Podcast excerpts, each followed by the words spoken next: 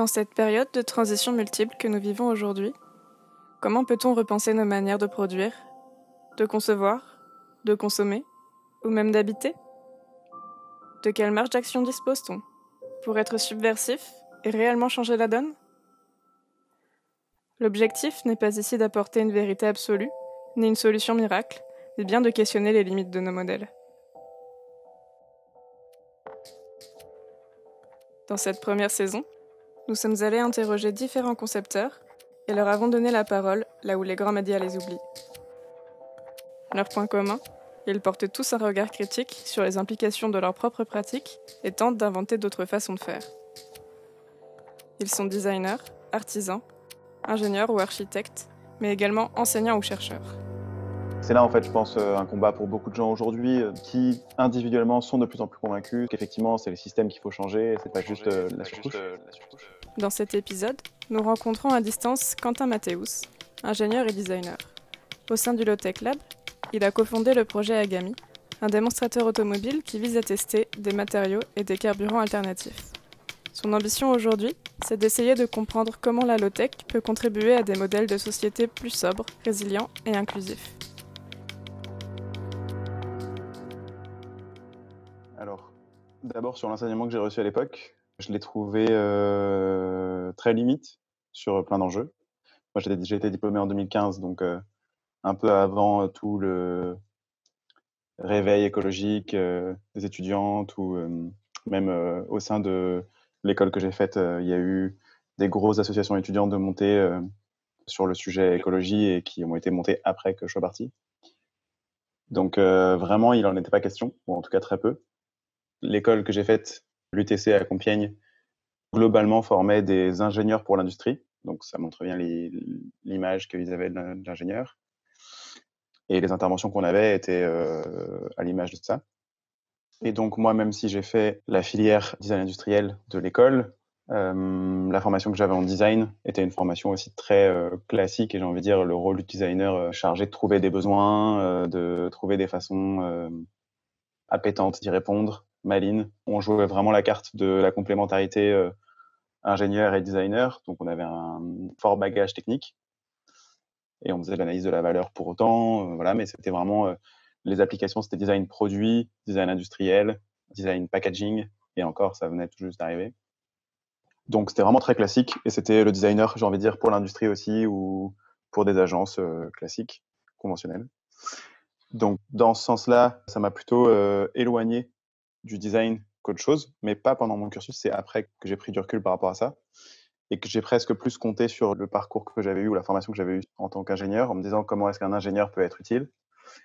Donc j'ai beaucoup questionné euh, le rôle de l'ingénieur et, et, euh, voilà une pratique euh, éthique de l'ingénierie.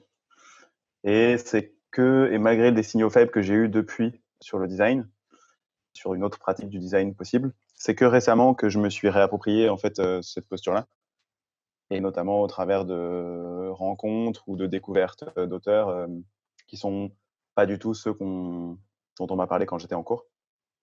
Donc une sorte d'autre courant du design, quoi. Par contre, même si je médis un petit peu sur la formation ingénieur et designer que j'ai eue à l'UTC, je pense pour autant que toutes les réflexions que je mène aujourd'hui ont été nourries par ce que j'ai vécu à l'UTC notamment sur deux aspects très importants, enfin, qui ont été très importants dans ma construction, je pense. La première, c'est que j'ai pu beaucoup partir à l'étranger.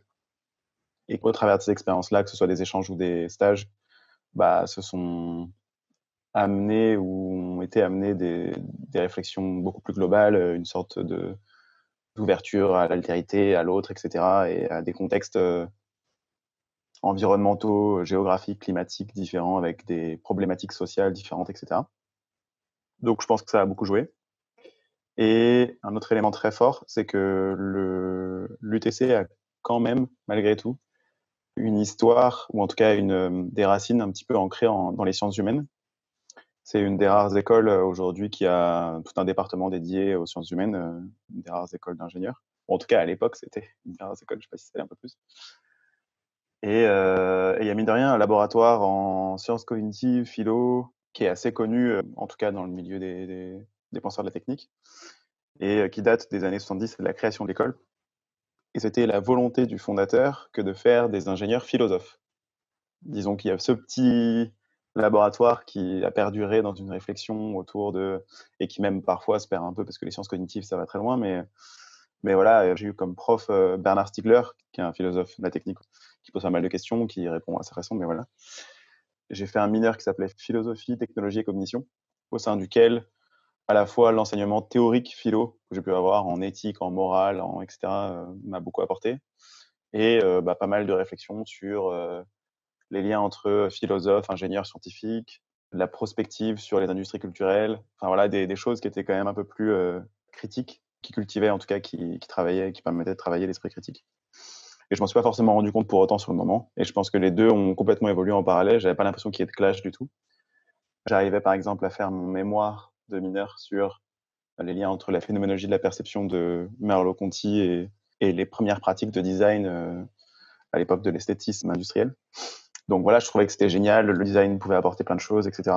Et euh, c'est plutôt une fois sorti et une fois confronté au poste qui était parfaitement adapté à ma formation, que j'ai vraiment senti la dissonance euh, entre l'édifice de valeur que je m'étais construit d'un côté et le rôle que j'allais pouvoir avoir dans la société euh, de l'autre.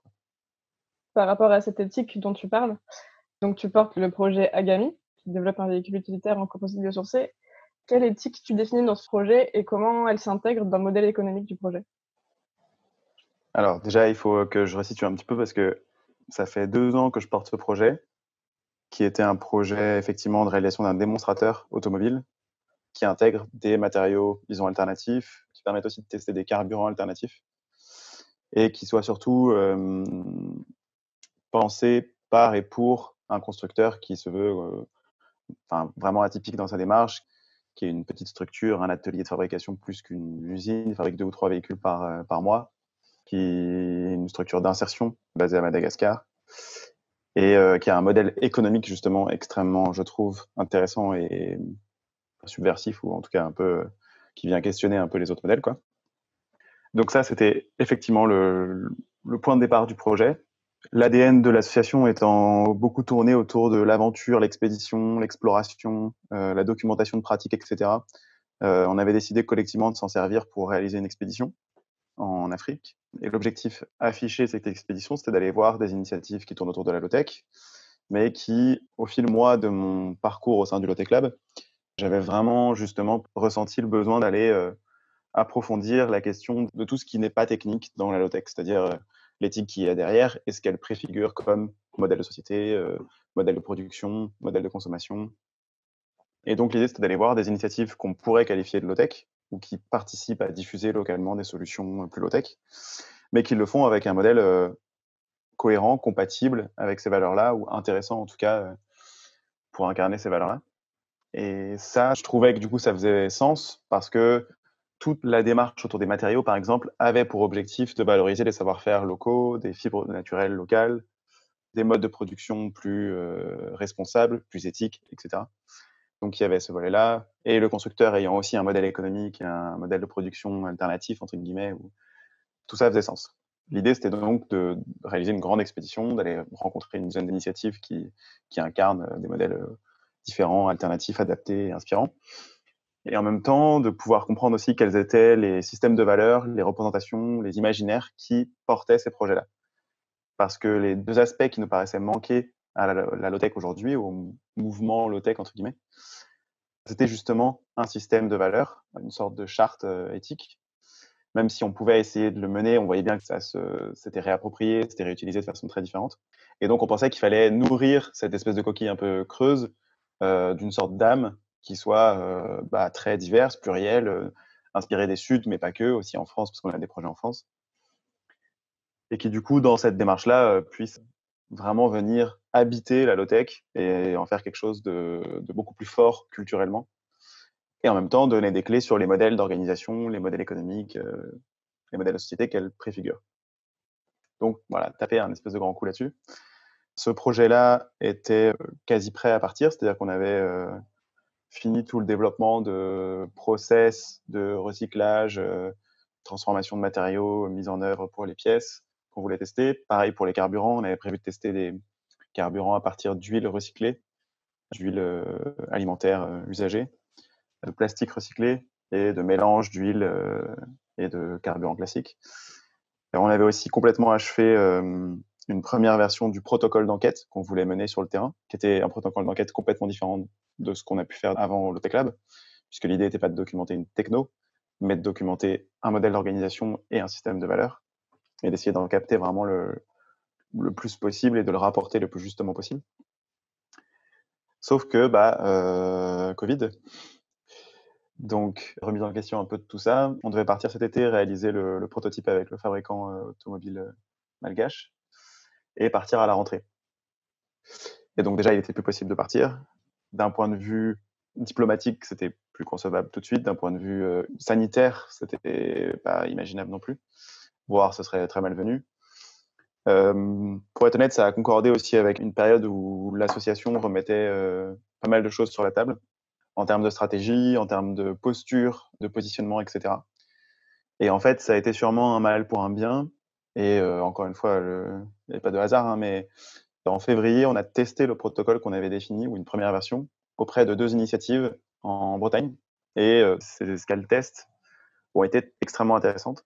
On ne pensait pas que les systèmes de valeurs, par exemple, seraient aussi loin de ce qu'on peut avoir comme schéma un peu classique euh, dans nos sociétés occidentales.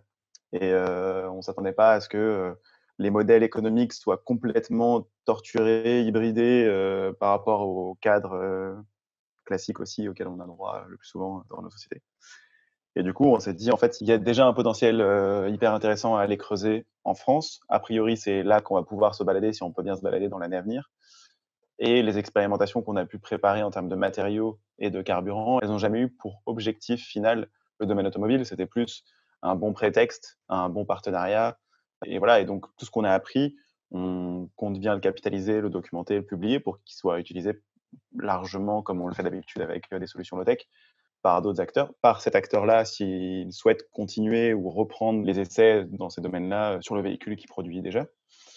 Par contre, ce qui est de plus en plus sûr, c'est qu'on va mener du coup une série d'enquêtes auprès d'initiatives en France à partir de la rentrée, avec toujours pour objectif d'aller rencontrer, découvrir, documenter et comprendre le plus finement possible le parcours euh, qui a amené à ce type d'organisation-là, que ce soit une association, une entreprise, euh, une institution, une collectivité, enfin ça peut être plein de choses, un collectif tout bêtement de gens, et essayer de comprendre en fait comment ils s'y prennent pour, partant d'une idée ou d'un concept ou d'une technologie qu'on pourrait qualifier de plus sobre, plus local, etc., comment ils en font un levier d'impact, un levier de transition, de, d'atterrissage du domaine dans lequel ils s'intègrent, que ce soit l'alimentaire, l'énergie, l'habitat, la mobilité, la santé, etc.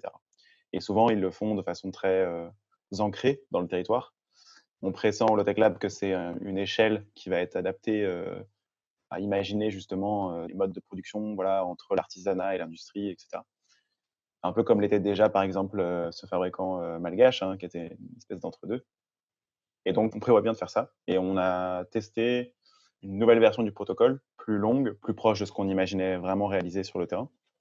Ce mois-ci, là, en juin, à la sortie du confinement, tout l'été, on va continuer de le tester auprès d'initiatives très diverses pour voir à quel point ça marche, à quel point ça peut apporter, quelles sont les synergies qui en ressortent, euh, quel point ça répond à nos attentes ou pas, aux attentes de largement les différentes communautés qui se fédèrent autour de la low-tech et qui, comme nous, partageaient ce constat qu'il y avait des trous dans la raquette, autant au niveau des modèles d'organisation que des systèmes de valeurs qui pouvaient habiter la low-tech euh, pour les années à venir et sont souhaitables, a priori, passage à l'échelle.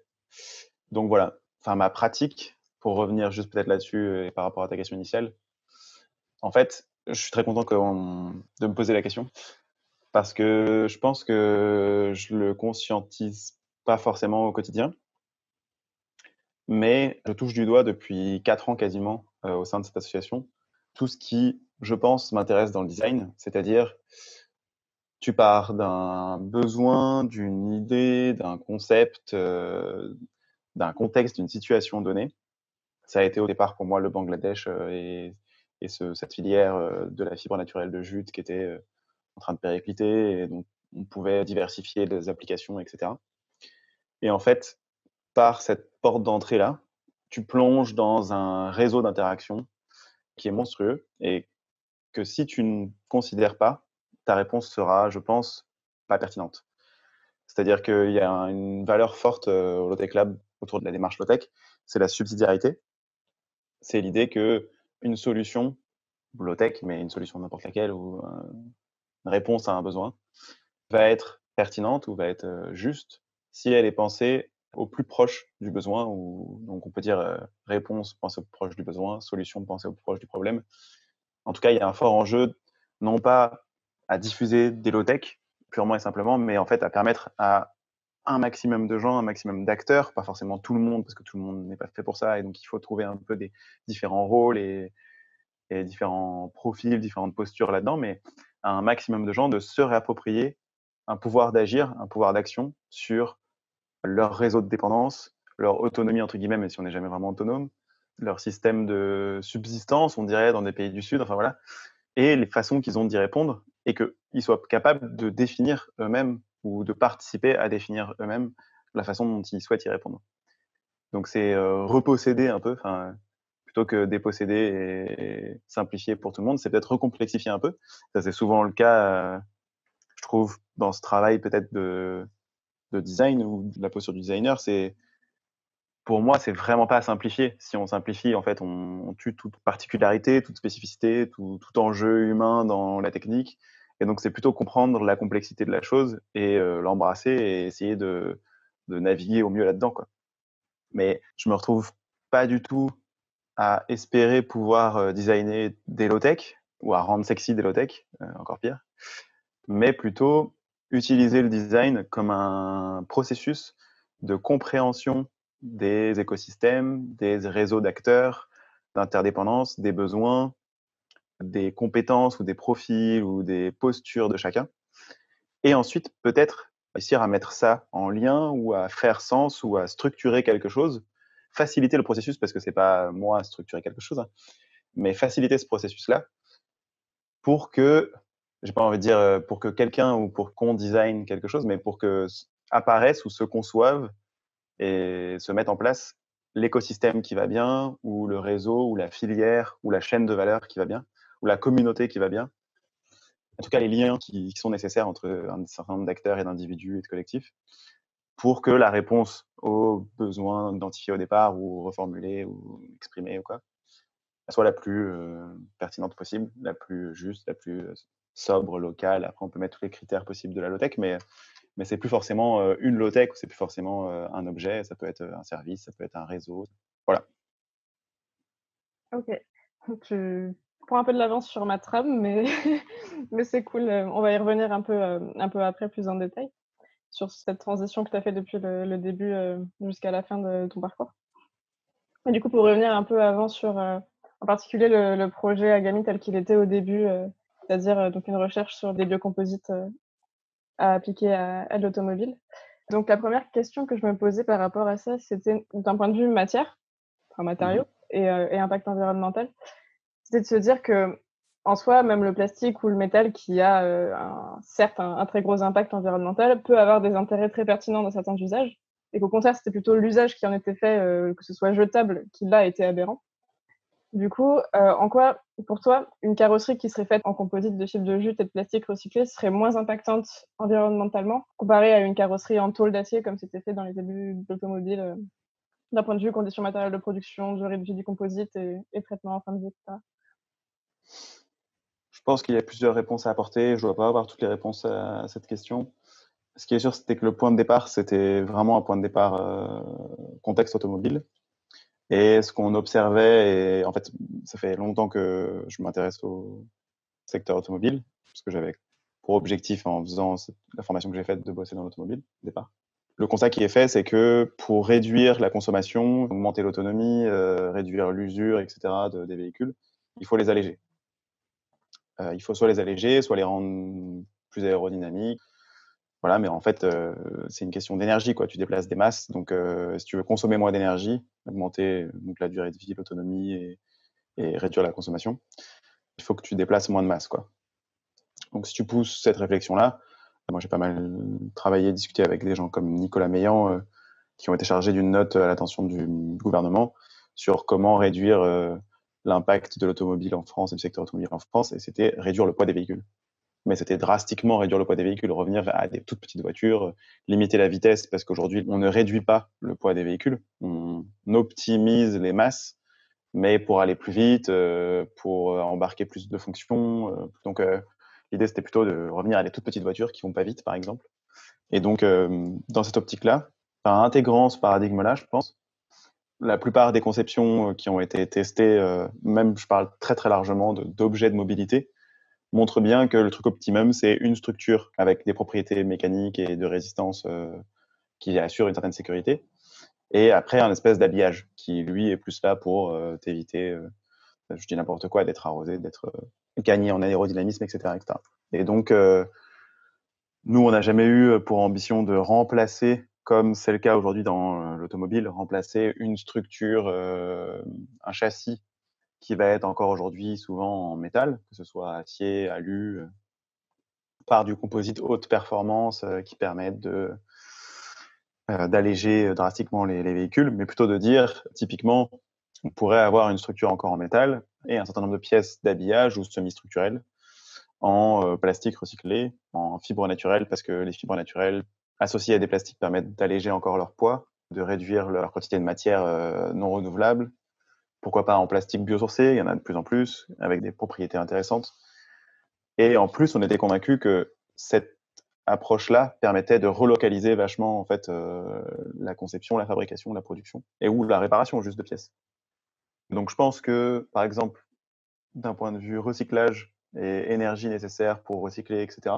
Broyer du plastique avec de la fibre associée, le refondre, l'associer à une autre matière recyclée, ou l'associer à un bioplastique, ou l'associer à nouveau à de la fibre, etc. Ça, demande moins d'énergie que de refondre du métal et de refaire des tôles de métal. Bah, encore une fois, à petite échelle.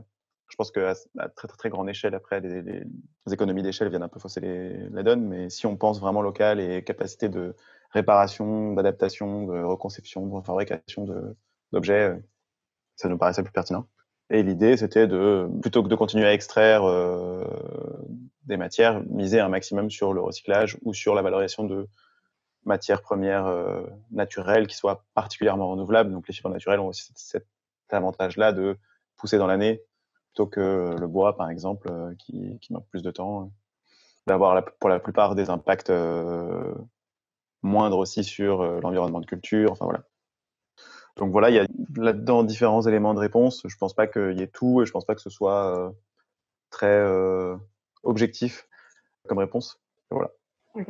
Parce que le composite que vous avez mis au point, il serait recyclable encore euh, en fin de vie, sans perdre trop de qualité de matière? Ouais, en fait, il y a toujours une question qui revient, c'est un composite, on peut pas le recycler parce qu'on a l'impression que, parce qu'il y a, je sais pas si c'est des lobbies ou quoi, mais on a tous appris qu'à partir du moment où une fibre était mêlée à une matrice, un renfort était mêlé une matrice, bah, c'était euh, très difficile de séparer les deux et donc de les recycler euh, chacun de son côté. Je pense que c'est complètement le cas, euh, par exemple, pour du carbone époxy, où on aimerait bien pouvoir récupérer la fibre de carbone et en faire quelque chose. Moins l'époxy, j'imagine, mais bon. Par contre, pour les matières dont il est question là, en fait, c'est des thermoplastiques associés, enfin, renforcés par de la fibre naturelle. Elle peut être longue ou courte, elle peut être tissée, orientée ou non tissée et dans tous les sens. Et les matières plastiques dont il s'agit, ça va être euh, du PP principalement pour les applications que nous on visait. Après, on peut le faire avec du PLA, euh, qui est un plastique dérivé d'amidon de maïs, euh, enfin, en tout cas d'amidon. on peut le faire avec du polyamide aussi, dont il existe une version très performante, très intéressante pour l'automobile, qui est 100% dérivée de l'huile de ricin. donc à Madagascar, premier producteur d'huile de ricin, c'était intéressant. Ils ont aussi leurs fibres locales, il y a plein de fibres partout dans le monde, bref. Mais donc ces plastiques-là, sont des plastiques qui sont recyclables, qui veut tout et rien dire encore une fois, parce qu'ils perdent évidemment des propriétés euh, dès le premier cycle, et après ils stagnent. Le PP, c'est un peu un des plus intéressants à recycler, et donc il, chute dès le premier cycle de recyclage, et après il stagne, mais c'est pendant un certain nombre de cycles avant de reperdre toutes les propriétés qu'il avait. Donc l'idée de toute façon, c'est pas de dire euh, on a une pièce, euh, nous on a réalisé par exemple une pièce démonstratrice qui a un panneau de porte, 50% PP, c'était pas du PP recyclé, mais c'était du PP chute de production et 50% euh, fibre de jute. Et ben cette pièce-là, on va pas la mettre dans une broyeuse et refaire la même pièce avec. Ça c'est faux. Par contre, on va pouvoir broyer la pièce, refondre les copeaux qu'on obtient et le plastique qu'on va obtenir, qui va être un plastique un PP recyclé chargé en microfibres de jute, puisque la fibre aura été broyée, brûlée, etc.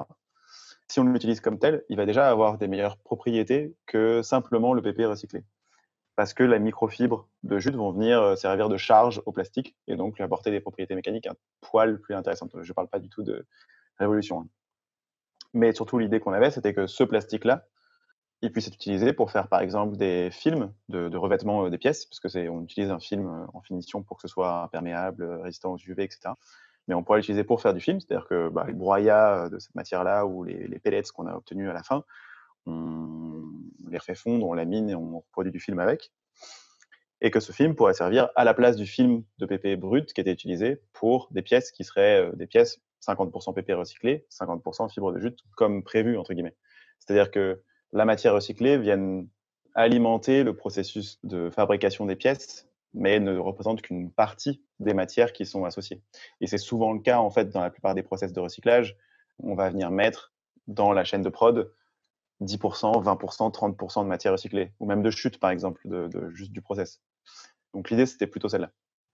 Un truc qui m'a un peu questionné, je suppose que ton point de vue là-dessus a changé depuis, mais c'était une interview qu'on peut trouver en ligne que, tu avais donnée pour le prix Convergence en 2018, mmh où tu présentais le mmh projet comme euh, une opportunité pour redorer le blason de l'industrie de l'automobile, pour que l'Inde devienne le premier producteur automobile avec plus de 10 millions de véhicules produits par an, et que du coup la filière de la fibre de jute soit indissociable de la filière automobile. Or, on peut se poser la question que si c'est justement euh, la surproduction industrielle qui est une des causes de dérèglement qu'on a aujourd'hui, en quoi aider cette industrie à dominer le marché automobile produirait un impact bénéfique et réduirait l'impact environnemental euh, des voitures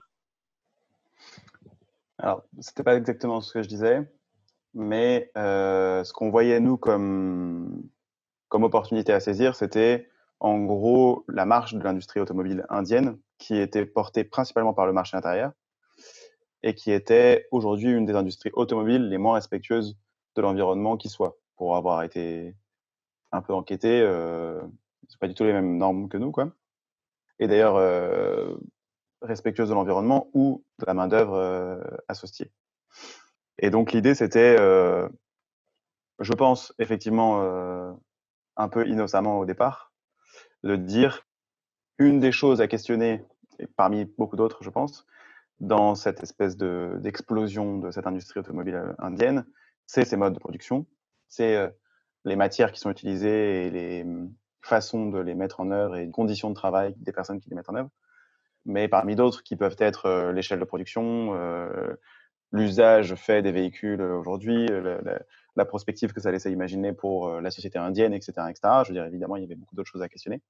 Mais sur ce volet-là, des matières et des conditions de travail et de production des pièces, on imaginait pouvoir faire mieux que ce qui était fait aujourd'hui.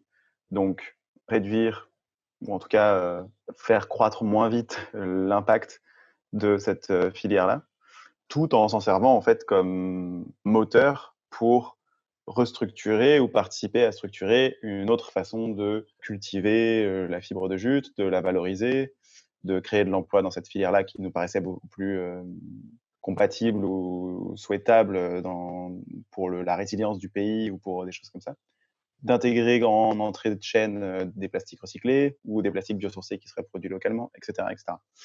Donc, en tout cas, moi, je voyais plus l'industrie automobile comme la bonne opportunité ou le client parfait, j'ai envie de dire, pour soutenir le développement et la structuration de ce type de filière-là, de collecte, de recyclage, de culture, de transformation à petite échelle localement de, de matières recyclées, recyclables et en partie renouvelables et avec euh, le modèle de, travail qui va bien, puisqu'on travaillait principalement avec des coopératives euh, de paysans qui sont labellisées tout, ce qu'on veut et qui n'ont même pas besoin d'être labellisées. En fait, pour les connaître, euh, elles sont animées par des valeurs qu'on partage. Quoi.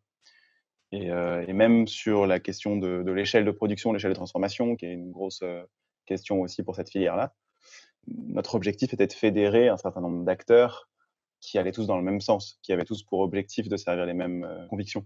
Et la vision précise que moi j'en avais, par exemple, c'était aussi que en Inde, même s'il y a une classe moyenne qui explose et qui peut se permettre d'avoir un véhicule, de rouler avec la clim, etc., et au Bangladesh pareil, parce que je connais un peu mieux le Bangladesh que l'Inde, sur le plan de la mobilité, que ce soit urbaine, périurbaine ou rurale, C'est des laboratoires à ciel ouvert euh, comparés au reste du monde.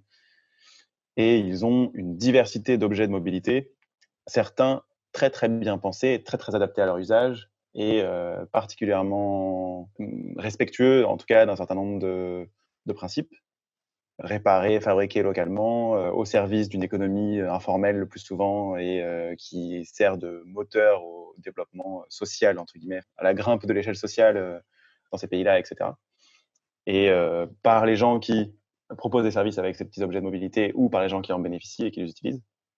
Et donc, euh, ce que je préférais euh, rêver, plutôt que, je dis n'importe quoi, des SUV électriques qui intégreraient quelques pièces un peu durables, enfin green, grâce à ce qu'on avait pu développer, c'était plutôt une petite industrie au service de ces acteurs-là qui crée de l'emploi, qui, qui, crée de l'activité, qui soutient ces activités-là et qui structure des petites filières à la fois agricoles, de collecte de déchets, de valorisation, de transformation, euh, de réparation, de services de déplacement euh, à petite échelle, etc.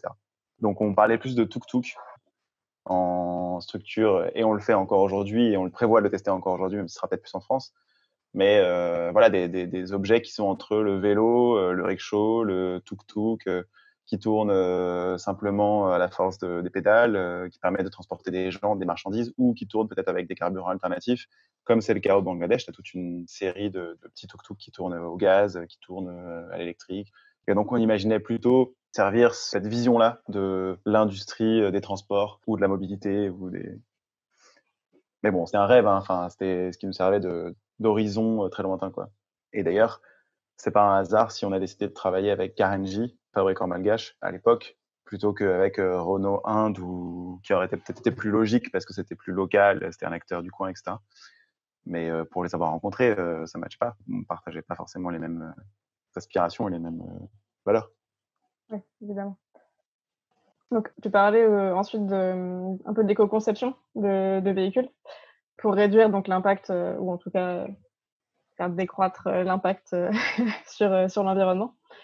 Or, euh, les principales limites de l'éco-conception sont euh, le fait que malgré toute l'éthique que met en jeu un concepteur dans, sa conception, il y a aussi une part de responsabilité éthique qui est reléguée, elle, à l'usager et à toutes les parties prenantes euh, du recyclage en fin de vie, etc., qui, elles, sont pas vraiment contrôlables.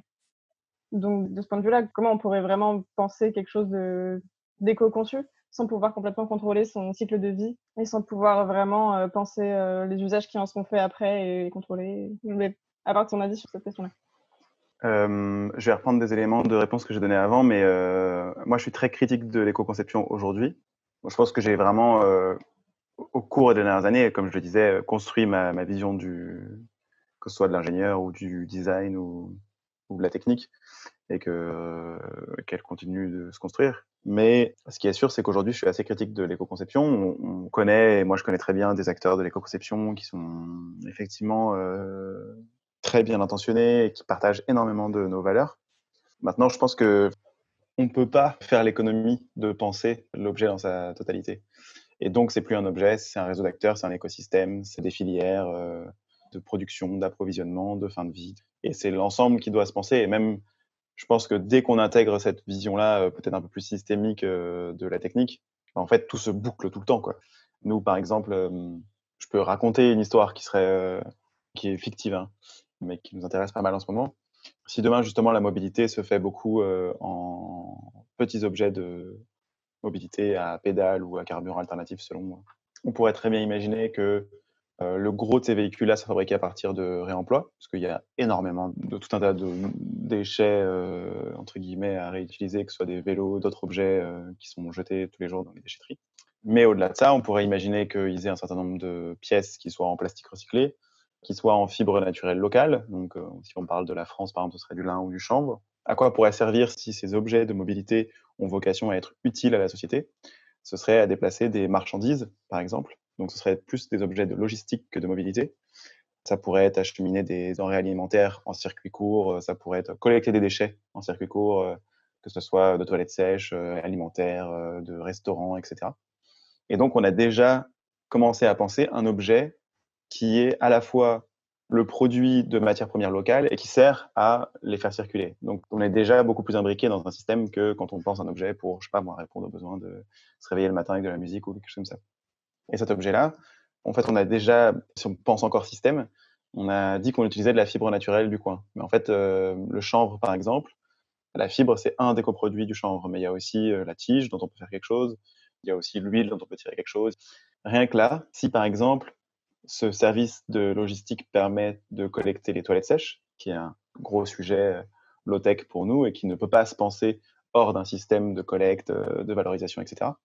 Ça paraît assez évident quand on vit dans un immeuble à Paris, par exemple. Imaginez avoir les toilettes sèches sans le système de collecte et de valorisation qui va avec, c'est un peu compliqué. Et eh bien, s'il y a un service de logistique qui est fait pour ça, le souci des toilettes sèches, c'est aussi d'apporter assez de matière carbonée pour équilibrer un compost. On pourrait très bien servir de la tige et de la paille du chanvre pour servir de matière carbonée. C'est un gros sujet toujours quand on utilise les toilettes sèches. Où est-ce que je vais chercher ma sueur et auprès de qui Et est-ce qu'il y en a suffisamment Et si tout le monde le fait, comment ça se passe? Et eh bien, ça, c'est un sujet. Euh, si nos objets de mobilité sont, euh, quand ils sont chargés trop lourds, propulsés par l'être humain dans une côte, est-ce qu'il faut les assister?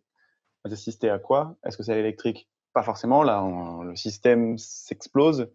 Par contre, si on revalorise des petits moteurs thermiques comme ils sont jetés constamment aussi dans les bennes et dans les déchetteries, et qu'on décide de les faire tourner à l'huile locale, qui serait un coproduit de la production de chanvre, bah, en fait, on n'a même pas eu presque besoin d'apporter de matière ou je ne sais pas si on peut parler d'éco-conception. On n'a pas dit qu'il fallait remplacer un plastique pétrosourcé par un plastique biosourcé. On n'a pas dit qu'il fallait euh, réduire le nombre de fonctionnalités. Enfin, on a changé complètement de paradigme. On n'est pas parti d'un objet qui existait déjà, on est parti d'une problématique de toilettes sèches, par exemple, où on est parti euh, des déchets euh, mécaniques, entre guillemets, que ce soit vélo, moteur thermique, etc., qui sont aujourd'hui pas valorisés ou très peu.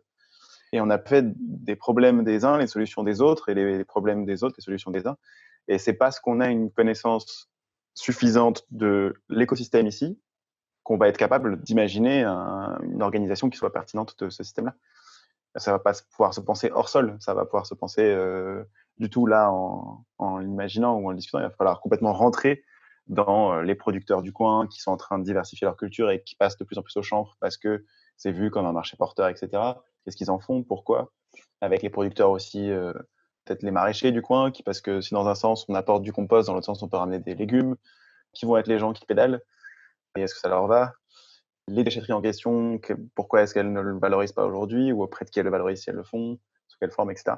Et donc, je pense que, je ne sais pas si on parle d'éco-conception, je pense qu'il y a des gens, des spécialistes de l'éco-conception, avec qui on discute, qui, euh, en fait, par souci éthique, repoussent constamment les limites de l'éco-conception, parce que c'est pas juste une ACV et faire en sorte que ça soit un peu mieux euh, à la fin du processus.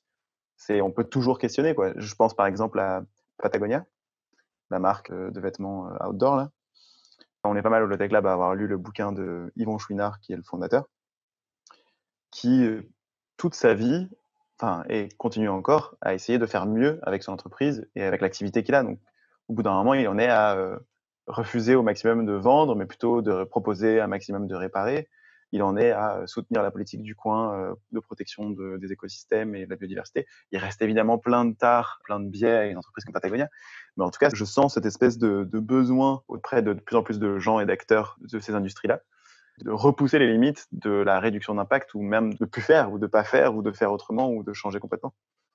Enfin, comme nous, la low-tech, finalement, euh, la question va être qu'est-ce qu'on entend par éco-conception?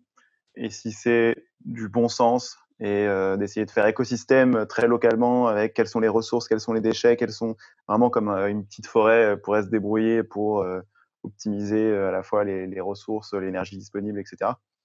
Et ben, on va peut-être pouvoir parler de, enfin, moi, ce que j'espère pouvoir faire avec une posture de designer et un processus de design, ça se rapprochera peut-être de l'éco-conception. Si par contre c'est faire une ACV et essayer d'identifier le poste d'impact le plus lourd pour changer de fournisseur et que ce soit un peu mieux, bah, ce sera pas suffisant.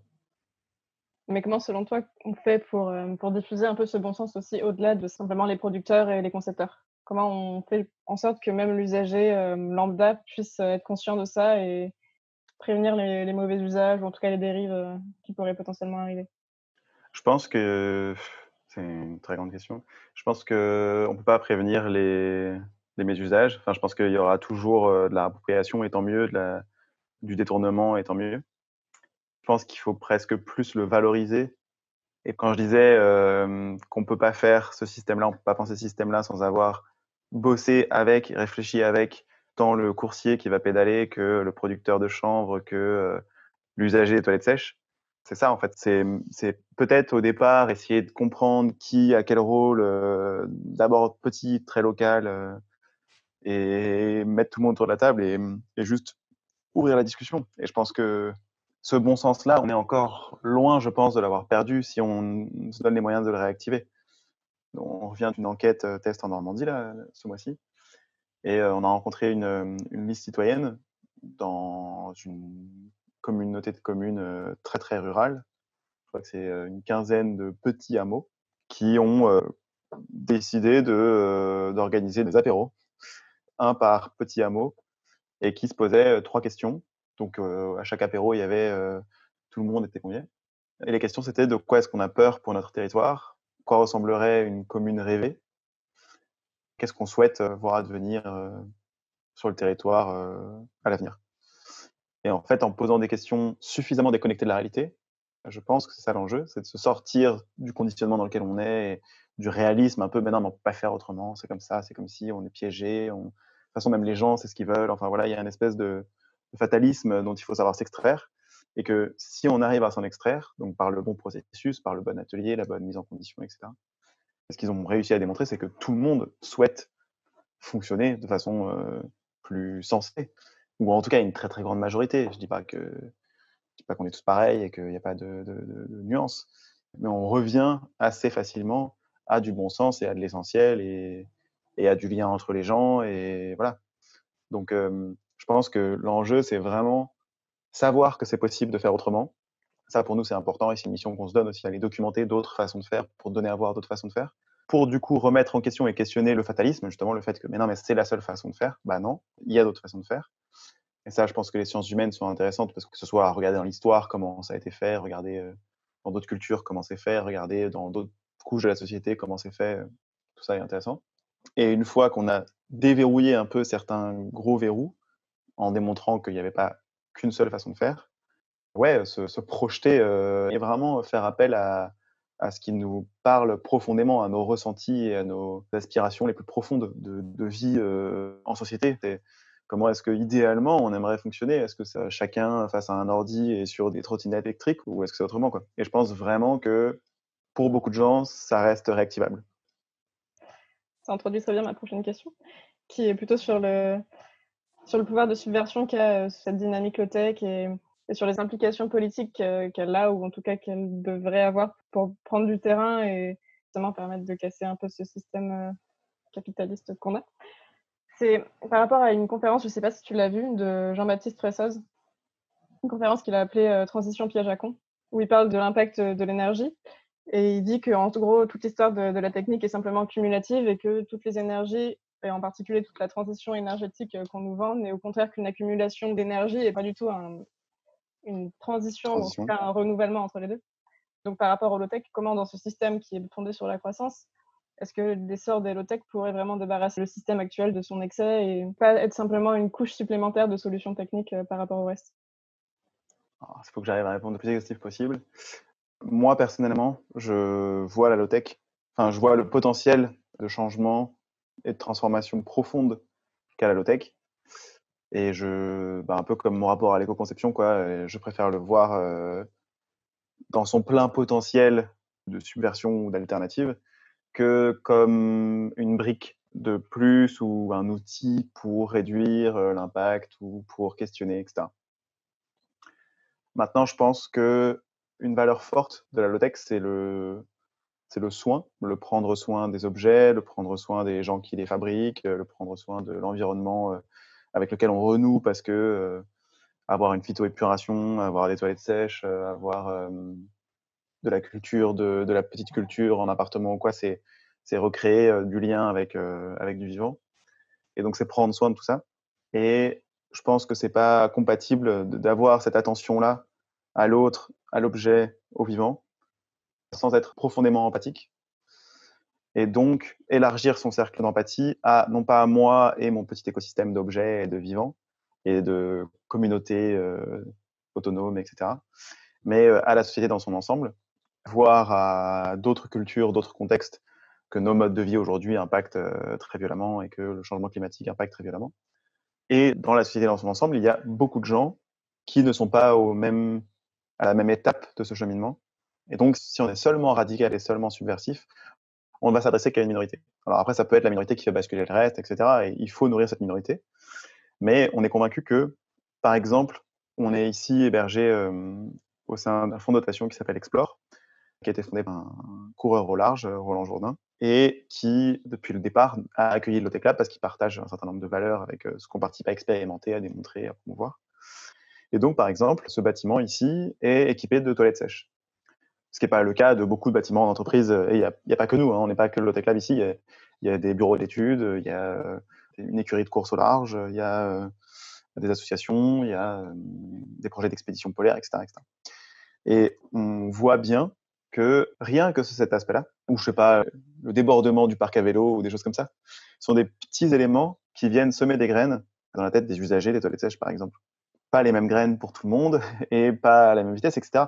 Mais en fait, c'est chaque petit élément comme ça vient questionner. Et c'est, je pense, là le vrai pouvoir de la low-tech aujourd'hui, à l'étape où on en est, c'est pas tant de contenir en elle euh, des modes de vie alternatifs, un modèle de société alternatif, pluriel, divers, etc. On n'y est pas encore, en fait. Justement, on a besoin d'aller explorer ça et creuser ça pour pouvoir l'affirmer. Par contre, ce qu'on est sûr, c'est que ne serait-ce que reproduire un tutoriel, fabriquer un, garde-manger, un four solaire, eh ben, c'est prendre conscience que peut-être on n'a pas tout le temps besoin d'un frigo, c'est prendre conscience que peut-être on n'a pas tout le temps besoin euh, d'un micro-ondes. C'est qu'on va dire, mais en se disant ça, on se dit, mais tiens, pourquoi est-ce qu'on a un frigo? En fait, bah parce qu'on achète beaucoup euh, d'un coup, puis on achète au même endroit, et puis euh, on n'a pas envie de faire plusieurs courses. Et donc, si on l'a plus, si j'utilise ce garde-manger que je suis en train de fabriquer, parce que j'ai envie de le faire, eh ben, ça me fait me poser des questions. Ou évidemment, le fait de chier dans l'eau potable, fabriquer des toilettes sèches, c'est quand même prendre conscience qu'on chie dans l'eau potable au quotidien et qu'on jette 8 litres d'eau par la fenêtre à chaque fois qu'on tire la chasse. Et c'est pas parce que j'utilise des toilettes sèches au quotidien, c'est juste ce sujet-là, de poser la question. Et donc, je pense que ce pouvoir-là, il a un impact sur plein de niveaux de cheminement et d'étapes de cheminement différents. Et, euh, et, donc, on va sûrement pas mettre la même énergie à aller mettre vraiment les moins convaincus possibles les forcer à passer à la low-tech, ce serait contre-productif. Il vaut mieux mettre son énergie sur les plus convaincus, ou en tout cas le maximum d'énergie sur les convaincus. Mais en tout cas, c'est cool aussi de collaborer par exemple avec des acteurs qui euh, bah, accompagnent euh, à l'installation de systèmes de panneaux solaires thermiques dans les mairies, dans les collectivités pour réduire la consommation d'énergie, qui forment du coup tous les acteurs de la collectivité à pouvoir entretenir leurs panneaux solaires thermiques eux-mêmes, se chauffer comme ça, euh, chauffer l'eau comme ça, réduire l'eau et plutôt installer des collègues d'autres pluies, etc., etc. Parce que collectivité, c'est quand même une sorte de bien commun. N'importe qui va à la mairie et donc se retrouve à juste voir ça. Ça va peut-être semer des graines, ça va peut-être poser des questions à des gens qui se posaient pas du tout de questions. Et récemment, j'ai rencontré quelqu'un qui disait Mon objectif, c'est amener les gens à se questionner. Et c'est tout. Et en fait, euh, si déjà j'arrive par moi, ce que je fais, par euh, ce que je teste, ce que j'expérimente, ce que j'incarne, à amener les gens à se poser des questions, bah, je pense qu'après, ils trouveront les réponses par eux-mêmes et, et, ce sera suffisant comme graine semée pour euh, initier, amorcer des changements plus profonds. Quoi. Mais il y a aussi cette question de comment comment on peut aussi faire en sorte que le, modèle techno-libéral qu'on a se réapproprie pas aussi ça au service de son mmh. essor, ne fasse pas du low washing, entre guillemets, euh, comme il l'a fait pour le greenwashing, et le fait que les gens disent Ah oui, il faut être écolo, on va acheter des brossades en bambou, mais ça change rien, ce genre de truc. Ça, on est d'accord. Ça, euh, enfin, moi, ça fait longtemps que j'essaye de tirer la sonnette d'alarme quand je pense qu'il faut la tirer sur euh, la réappropriation, sur du low-tech washing pur et dur. À une époque, on avait imaginé, euh, par exemple, rédiger un petit précis d'autodéfense, de, du détournement de, du concept ou jouer le jeu entre guillemets et quand on le voyait mal utilisé euh, venir questionner pourquoi qu'est-ce qu'ils entendaient essayer de débattre euh, être plutôt ouvert hein, voilà. il y a eu la version un peu plus euh, brigade de la low-tech qui qui quand le terme est mal utilisé vient le dénoncer ou vient le critiquer etc bon plein d'idées sur comment éviter cette réappropriation et ces mésusages je pense qu'il faut qu'on soit en tout cas nous au clair et droit dans nos baskets sur ce qu'on entend par low-tech et ce qu'on souhaite, ce à quoi on souhaite que la low-tech contribue. Et c'est là, en fait, je pense, un combat pour beaucoup de gens aujourd'hui, dans beaucoup, beaucoup de domaines, qui individuellement sont de plus en plus convaincus, sont de plus en plus engagés, entre guillemets, et sont de plus en plus prêts à consentir, à concevoir qu'effectivement, c'est le système qu'il faut changer, c'est pas, c'est pas juste la, surcouche. Et l'idée, ça va être du coup, comment ce qu'ils font au quotidien, dans le système, dans une institution, dans une entreprise, etc., peut être mis au service d'autre chose Ou à quoi est-ce qu'il va être mis au service de Et ça me fait penser au mouvement du biomimétisme en France, qui se structure très fortement et qui est très soutenu, qui est très en lien avec des grosses entreprises, etc. Il y a un fort enjeu éthique pour eux à affirmer des valeurs et à rester droit dans leur bottes. Et c'est là où la frontière est fine, c'est que il y a toujours cette tentative, et c'est un débat éternel, je pense, de dire, même en discutant avec une grande entreprise, en venant euh, proposer des choses, euh, animer des réflexions autour de la low-tech au sein de cette grande entreprise, on va faire tout pour être le plus engagé possible, le plus radical possible. Si on n'est pas audible, ça n'a aucun sens. Donc il faut rester compréhensible. Et si on trouve ce bon compromis, même si l'entreprise demain ne décide pas de fermer une partie de son activité pour en ouvrir une autre, euh, de rediriger complètement sa masse salariale sur de nouveaux euh, segments ou, euh, de, les faire se, former à la permaculture pour aller s'installer à la campagne, au moins à l'échelle de l'individu, je pense qu'on aura semé suffisamment de graines pour que ces personnes-là soit quittent le système actuel et aillent alimenter, nourrir d'autres dynamiques, soit participent à des fronts en interne, à des, à des remises en question très fortes, euh, comme peuvent le faire les jeunes qui euh, ne souhaitent plus être embauchés par un tel, euh, malgré tous les efforts de RSE que peut faire un tel. Et, voilà, et donc c'est, je pense que c'est plutôt être droit dans nos bottes, nous. Je pense qu'on a, que la Lotec a un rôle politique à jouer, mais je pense pas que, que Lotec Lab ait un rôle politique à jouer. Donc je pense que c'est venir nourrir des réflexions politiques d'exemples, de démonstrations, de, preuves de concept, euh, de collaboration, de rapports économiques, etc., etc. Mais voilà, c'est pas à nous de les porter. Et on a vraiment un enjeu, je pense, à faire du lien, parce qu'on peut autant parler à des zadistes qu'à euh, des ressourceries, qu'à des mairies, qui de plus en plus sont des acteurs clés parce qu'ils voient euh, leur fragilité à l'échelle du territoire, etc qu'à euh, des PME, des artisans qui veulent se former, etc. Qu'à des coopératives, qu'à des groupes de coopératives qui sont à très grande échelle, euh, mais qui partagent exactement les mêmes valeurs et qui le font à leur façon. Qu'à des agriculteurs, qu'à des grandes entreprises qui se posent beaucoup de questions en interne et au sein desquelles il y a des frondes. Enfin, c'est, c'est venir nourrir ces mouvements-là aussi. Je pense que ça, ça contribue à euh, questionner et amener les gens à se questionner et à nourrir d'autres façons de faire auprès d'un public le plus large possible. Quoi. Tu avais peut-être déjà répondu à cette question au travers de ce que tu viens de dire, mais c'était par rapport à tout à l'heure, tu me disais que cette période de confinement vous avait permis aussi au Lotec Lab de, vous remettre en question sur votre stratégie. Tu m'as déjà répondu à ça ou pas? Ou est-ce qu'il y a d'autres points de stratégie que vous avez réfléchi ces derniers temps et qui ont changé par rapport à cette période de confinement? C'est pas tout à fait finalisé comme process, mais je peux parler de ce qui moi me concerne et de ce que je vais être amené à faire. Il y a une forte prise de conscience sur Lotec Lab des limites de la technique, en tant que simple technique. C'est le fruit d'erreurs aussi. Enfin, je veux dire, on a peut-être euh, eu les mauvais partenaires à des moments, peut-être euh, alimenté des mauvaises dynamiques à des moments, etc. Mais donc, on voit vraiment les limites de ce prisme-là, 100% technique.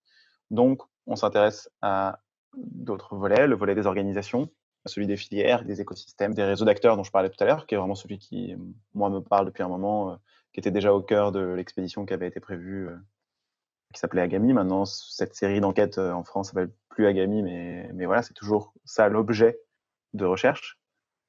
Donc tout ce qui dépasse la technique et qui permet de passer cette démarche-là à l'échelle en restant cohérent. Ça, c'est un des éléments qui va être un des éléments forts, je pense, du Low-Tech Lab euh, dans les années à venir. La dimension locale, l'articulation entre le local et des outils peut-être un peu plus euh, globaux, entre guillemets, ou en tout cas partagés mais vraiment l'ancrage dans une économie locale, dans une économie réelle, dans un écosystème local, dans une dynamique territoriale et à la bonne échelle, parce qu'on ne peut pas la penser à n'importe quelle échelle. Et en ça, le rôle des collectivités, en tout cas des acteurs de cette échelle-là, ça peut être les collectivités ou d'autres.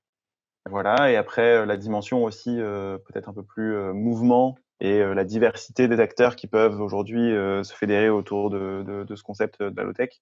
Comment est-ce qu'on peut faciliter son déploiement, faciliter sa diversification, sa réplication, mais en gardant ce volet local. Donc, c'est comment est-ce que ça peut essaimer à plein d'autres endroits où c'est déjà, comment est-ce que les acteurs qui sont implantés depuis un certain temps à des endroits peuvent faciliter l'émergence d'écosystèmes aussi localement ou s'inscrire dans des écosystèmes qui existent et, y contribuer avec le prisme low-tech, comme nous, on espère pouvoir le faire où on est installé ici à Concarneau.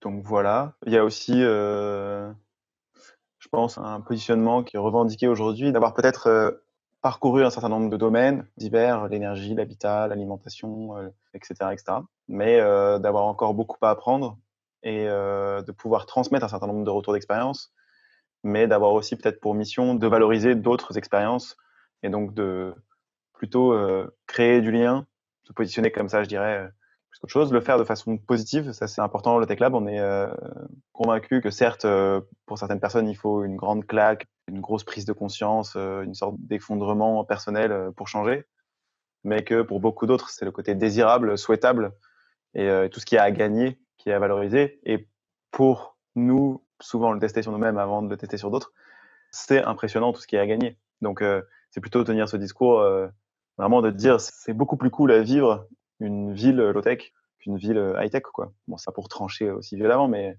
mais que ce soit en termes de lien social entre les gens, de, de reconnexion à tout un tas de choses qui sont extrêmement précieuses et qu'on a oubliées, de rapport au temps, de rapport au travail, de remettre euh, l'argent et la technique euh, à leur place et non plus d'en faire des fins en soi. Enfin, c'est une forme de soulagement plus et de d'épanouissement enfin en cohérence plutôt que des contraintes qu'il va falloir se mettre et des rêves qu'il va falloir briser quoi. C'est pas très détaillé parce que c'est pas encore très clair tout ça, mais au Tech Lab, je pense, quand même un peu acté euh, ces différents éléments-là pour les années à venir. Pour en revenir plus précisément à cette période de pandémie, c'est quelque chose qui nous a poussé à repenser plein de choses, notamment notre rapport à, la technologie, la mobilité et, surtout à l'autoproduction. Et c'est bah, forcément quelque chose que vous, vous soulevez au Tech Lab. Qu'est-ce que toi, tu retiens euh, particulièrement de cette période comme enseignement et, quelles évolutions des mentalités tu vois arriver euh, suite à ça? Il y a plusieurs trucs. Euh, moi, j'ai coordonné la communication du Lotec Lab, enfin avec ma collègue, on a coordonné la communication du Lotec Lab au sujet de la crise Covid. On n'a pas du tout voulu prendre une posture euh, critique, engagée, revendicatrice dans ce contexte-là. on a plutôt préféré rester, en fait, ne pas agir dans la précipitation et dans, dans, dans l'urgence de la crise qu'il y avait à dire quelque chose, mais plutôt avec un minimum de recul. Ensuite, on a décidé de mettre en lumière les initiatives qu'on trouvait vraiment inspirantes et qui, pour nous, étaient justement des exemples d'organisation à l'échelle euh, locale pour répondre à des besoins de base et donc qui incarnaient déjà ce qu'on souhaitait aller creuser, c'est-à-dire plus seulement des réponses techniques à un masque, à un machin, mais la filière euh, qui se met en place, euh, qui respecte les gestes barrières, qui valorise des tissus, qui collecte, qui distribue gratuitement, qui se met au service d'eux, etc., etc. Et toutes les petites astuces qu'il y a toujours hyper intéressantes à valoriser. Donc il y a eu vraiment, je pense, une explosion d'exemples qui pour nous euh, cochent beaucoup de cases. Ensuite, un des points de départ quand même de notre prise de position, c'était le rapport à la santé. C'est un domaine qu'on n'a jamais vraiment traité de front au Lotec Lab et pourtant, quand on parle de système technique qui nous dépasse et dont on est dépendant, le système de santé euh, médical est quand même quelque chose d'assez énorme. Et donc, on a quand même pris le parti, voilà, de dire que euh, on pouvait se maintenir en forme avec des connaissances simples, se rapproprier des connaissances médicinales euh, simples et se maintenir en bonne forme en évitant de manger euh, tel ou tel, en favorisant telle ou telle pratique, etc., etc. Et que pour nous, c'est presque plus ça l'enjeu dans un rapport low-tech à la santé. C'est se rapproprier les connaissances de base qu'ont eu nos grands-parents et qu'ont encore beaucoup de gens dans le monde pour se maintenir en forme et pour éviter de tomber malade. Après, on ne dit pas qu'on va soigner le cancer avec des solutions euh, low-tech, mais et encore, euh, je veux dire par exemple le jeûne euh, qui est de plus en plus préconisé dans le cas de thérapie de cancer, ça paraît être un truc assez, euh, on peut dire low-tech, mais en tout cas qui implique pas beaucoup de high-tech. Hum, donc il y avait vraiment un questionnement sur la santé et je pense que ça a semé des graines dans l'équipe, dans nos partenaires, dans les communautés qui nous suivent, etc. Comment est-ce qu'on a un autre rapport à la médecine? Et ensuite, à une autre échelle, moi, personnellement, ce que ça m'a fait réaliser, c'est euh, notre rapport au temps, beaucoup, dont je parlais tout à l'heure, et qui, je pense, est un élément clé quand on commence à penser euh, justement en système, et penser organisation, et penser économie, et penser euh, à l'échelle de collectif. Et d'ailleurs, c'est un des éléments souvent pris comme symbole d'un techno-capitalisme industrialo, etc., ce temps constamment après lequel on court et la machine et qui l'impose, etc., etc. Je pense qu'il y a tout un enjeu aussi dans la appropriation du faire à se laisser complètement happer par un acte, un moment, d'allouer des moments et non pas une certaine durée à des tâches, à des relations, à du soin de chez soi. Ça, se retrouver aussi chez soi, je pense que c'est c'est fort d'un point de vue euh, low-tech. La plupart des systèmes qu'on a documentés aujourd'hui sont des systèmes euh, domestiques, en fait. C'est c'est comment est-ce que je me chauffe, comment est-ce que je me nourris, comment est-ce que je conserve mes aliments, comment est-ce que je me lave. Enfin, voilà, c'est, c'est vraiment la sphère domestique. Et donc, prendre conscience que tout cet environnement-là existe grâce à nous et on existe grâce à lui, qu'il soit vivant ou matériel. Ou... Et donc, il faut cultiver ce, ces moments-là de soins de, notre environnement, social, environnemental, technique, etc. Ça a vraiment été un déclic. Et après, il y a quelque chose qui a marqué, mais parce que j'ai vécu une partie du confinement euh, dans l'habitat à low-tech, qui a été un projet porté par euh, deux de mes collègues pendant un an et demi, là. Donc, qui est une petite maison 100% euh, équipée de low-tech et où l'eau est collectée, d'eau de pluie, filtrée, le tout est chauffé par le soleil, conserve ses aliments dans un garde-manger, etc. Et je pense que j'ai pris conscience de beaucoup de choses dont je n'avais pas pris conscience, malgré le fait que je travaille à Tech Lab depuis longtemps. J'ai incorporé des prises de conscience parce que je les ai vécues. Et donc, ça a été quelque chose de fort aussi euh, de conscientiser que c'est de vivre l'expérience qui nous transforme le plus. Donc, ça va dans le sens de ce que je disais tout à l'heure, d'avoir des toilettes sèches, même à l'entreprise. Ça va peut-être, parce qu'on le vit, changer des choses profondes. Mais je pense qu'il y a tout un continuum d'incorporation de ces prises de conscience et que juste si les toilettes sèches sont vraiment bien faites et si on se rend même pas compte, et eh bah, euh, ça va pas changer grand chose.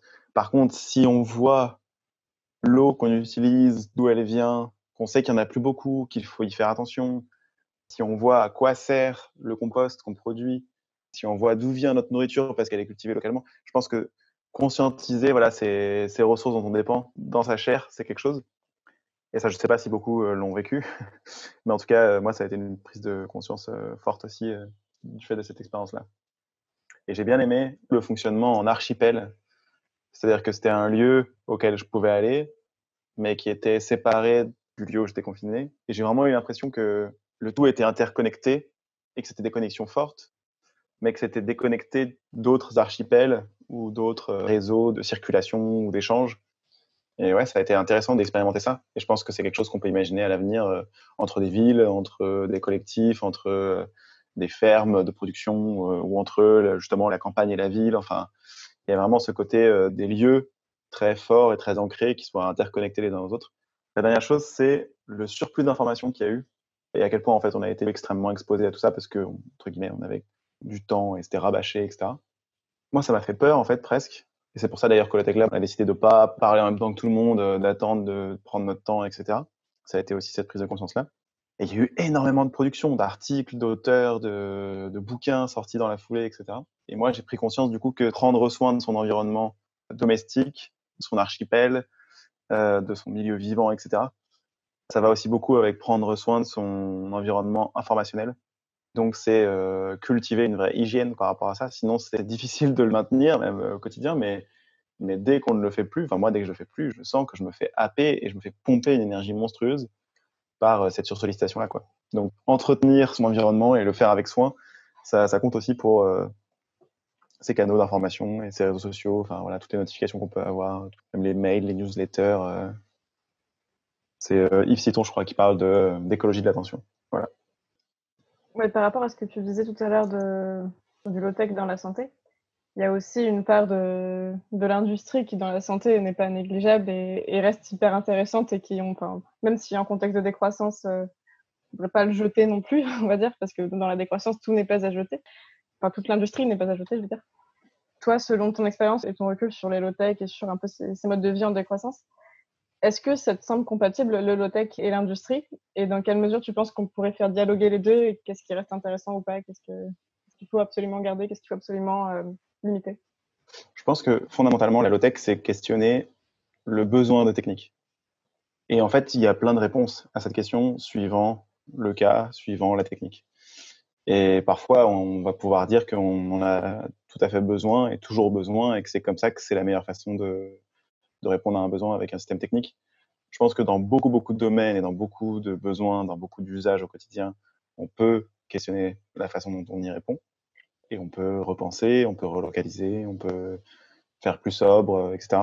Mais par exemple, enfin c'est bête, hein, mais le vélo, voilà, qui est, je pense, un objet de mobilité de passé autant que d'avenir, et qui est encore un mode de déplacement pour, je pense, une bonne partie de l'humanité aujourd'hui.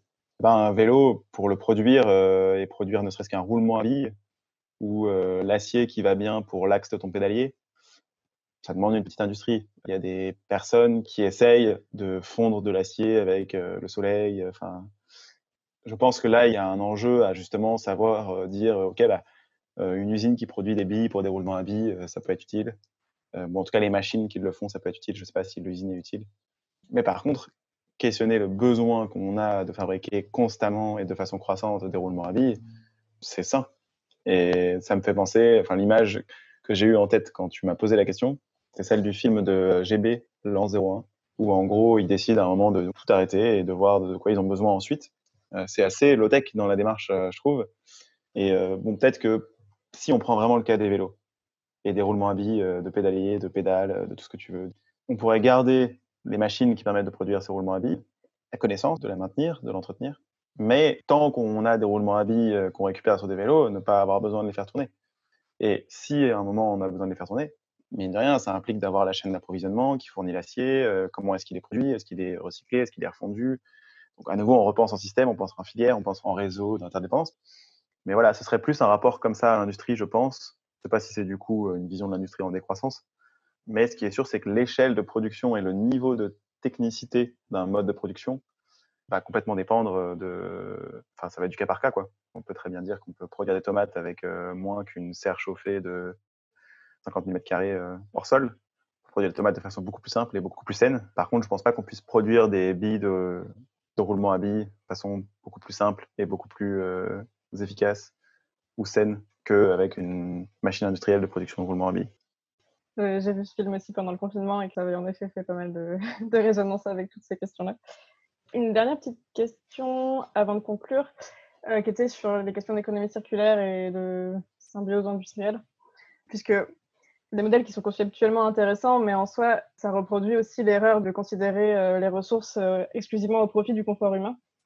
Donc, comment est-ce que les low-tech et leur idéaux aussi d'économie circulaire permettraient de sortir d'un mode de production anthropocentré exclusivement Alors, Là, c'est pareil, je pense que ça va être une, réponse très personnelle, mais euh, aujourd'hui, dans les courants de pensée et les concepts d'économie qui m'intéressent le plus, c'est pas du tout l'économie circulaire, dans le sens où effectivement, j'ai l'impression que très rapidement, on, en touche des limites. Enfin, encore une fois, on pense pas suffisamment de façon globale et de façon systémique pour apporter une réponse à des problèmes qui sont systémiques et qui sont de l'ordre du paradigme dans lequel on est. Alors, tu as parlé de symbiose industrielle, il y a tout un courant de pensée de l'économie symbiotique, euh, bio-inspirée, reconnectée au vivant, etc., etc. J'ai du mal à savoir à chaque fois si c'est redevenir des chasseurs-cueilleurs qui entretenons la forêt ou si c'est une belle industrie euh, flambant le vivant, euh, voilà, avec des petites bactéries qui font les trucs à la place, et c'est génial. J'ai du mal à me positionner.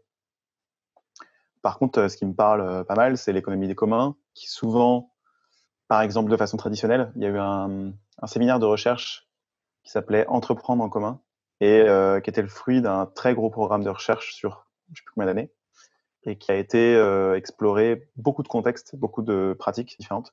Déjà de façon traditionnelle, historique, ancestrale, on a beaucoup fonctionné, beaucoup plus, et on le fait encore beaucoup plus euh, en commun que au travers du prisme de la propriété mais j'ai l'impression que ça désamorce déjà beaucoup plus de choses parce que euh, on a quelque chose dont il faut prendre soin ensemble, dont on dépend les uns des autres. C'est beaucoup plus des, des, des, schémas de pensée qui me parlent, même si, comme tous les autres concepts, elle peut être galvaudée, hein, cette, euh, cette, économie des communs, mais, en tout cas, dans ce qui la fonde au départ, ça me parle plus.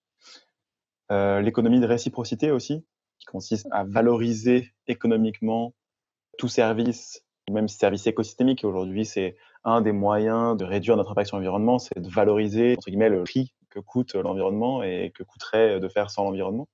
Mais euh, essayer justement de se passer de cette euh, dimension financiarisée de l'économie et penser en réciprocité, penser le don, penser euh, la solidarité, l'entraide qui sont quasiment jamais comptabilisées Et le contre-don qui vient quasiment toujours, j'ai deux exemples en tête tout bête. Je crois que c'est dans tout ce qui va être décentralisé, autogéré et libre, par exemple. Bah, mettre un bar avec une caisse ouverte à prix libre, je crois que tu t'en sors toujours avec plus d'argent que si tu avais fait payer les bières X% avec une marge de X%. Donc il y a une espèce de, preuve de concept que ça marche, et voire même ça marche mieux que de mettre un prix sur les choses, etc. L'autre exemple qu'on m'a raconté récemment, c'était une personnalité qui travaillait dans le développement en Afrique et qui a heurté avec son véhicule un mouton qui appartenait à une mère de famille. C'est très rare que les mères de famille, je crois que c'était au Sénégal, puissent avoir des moutons, des, brebis pour produire quelque chose et en tirer un revenu, etc. Donc c'était vraiment un drame. Et donc cette personne-là qui me l'a raconté m'a expliqué que du coup elle est sortie avec ce qu'elle estimait être le prix du mouton, a proposé de rembourser pour que la personne puisse se racheter un mouton, etc. Et que la personne lui a dit mais surtout pas, car cet argent, moi je préfère que tu me doives rien parce que mon fils est conducteur de taxi brousse et si un jour il tape un mouton, il n'aura pas l'argent pour rembourser ce mouton. Donc je préfère que personne ne demande d'argent quand il se fait taper un mouton et puisse compter sur quelqu'un qui a trop de moutons et qui lui file, plutôt que d'être automatiquement dans le devoir de rembourser les dégâts. Et ça, je trouve que c'est pareil, c'est complètement venir impacter notre vision de l'assurance, de la garantie, de, de la responsabilité de chacun, etc. etc. C'est des fondements qui sont mais profondément ancrés dans nos modèles de société, dans nos modèles économiques, parce que tout ça euh, est lié euh, au rôle de la monnaie, de la finance, de l'assurance, etc., etc. Et je pense que rien que le fait de dire fais ce que tu fais si tu en as envie, sans attendre quelque chose en retour, mais peut-être que quelqu'un fera pareil pour toi et quelque part ça aura marché.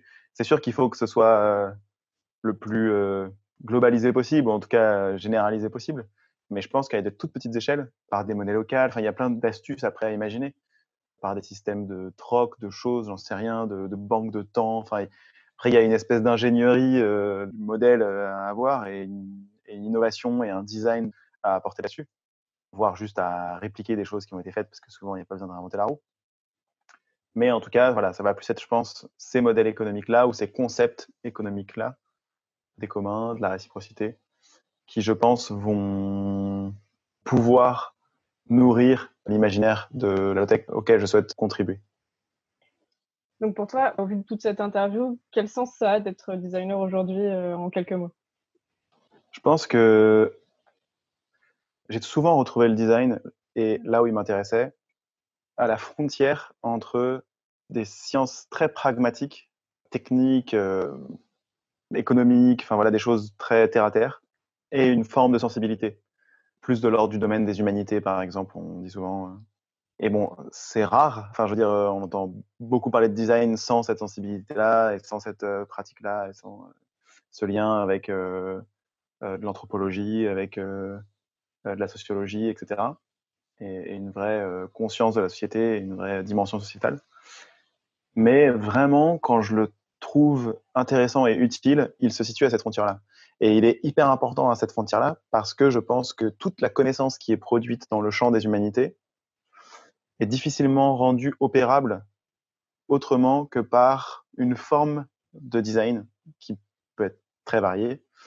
Ça va être du design de politique publique parfois, ça va être du design euh, d'organisation, du design euh, d'interaction, du design euh, de processus juste. Imaginez comment faire se rencontrer les gens, comment les mettre dans les bonnes conditions pour faire ensemble, pour dialoguer. Voilà. Donc c'est, hum, je pense que s'il y a bien un truc euh, où je le mettrais et où je le trouve intéressant, c'est là. C'est transformer une sorte de connaissance euh, subjective et sensible du contexte et de n'importe quelle situation, en fait, par des outils sciences humaines euh, que je trouve vraiment inspirants pour ma part dans la posture de designer et dont je pense je rêve d'avoir beaucoup plus de clés mais être capable en tout cas de faire cette traduction de OK, on a toutes ces informations-là, on a toute cette complexité-là, cette spécificité des gens, du contexte, euh, des systèmes de valeurs, des héritages, etc., etc. Des différences beaucoup. Et comment est-ce qu'on va pouvoir en faire des choses qui sont pas trop déconnantes euh, et qui ont un pouvoir d'action, de transformation, ou qui en tout cas contiennent cette capacité d'action, cette réappropriation de la capacité d'action euh, et de la transformation des vies quotidiennes, euh, de, nos interactions, nos, nos modes de subsistance. Euh. et de la réponse à nos besoins. Si aujourd'hui je suis au Tech Lab, c'est parce que je pense qu'il y a pas mal de ça dans, la low-tech. En tout cas, il y a beaucoup de sujets intéressants euh, à traiter avec ce prisme.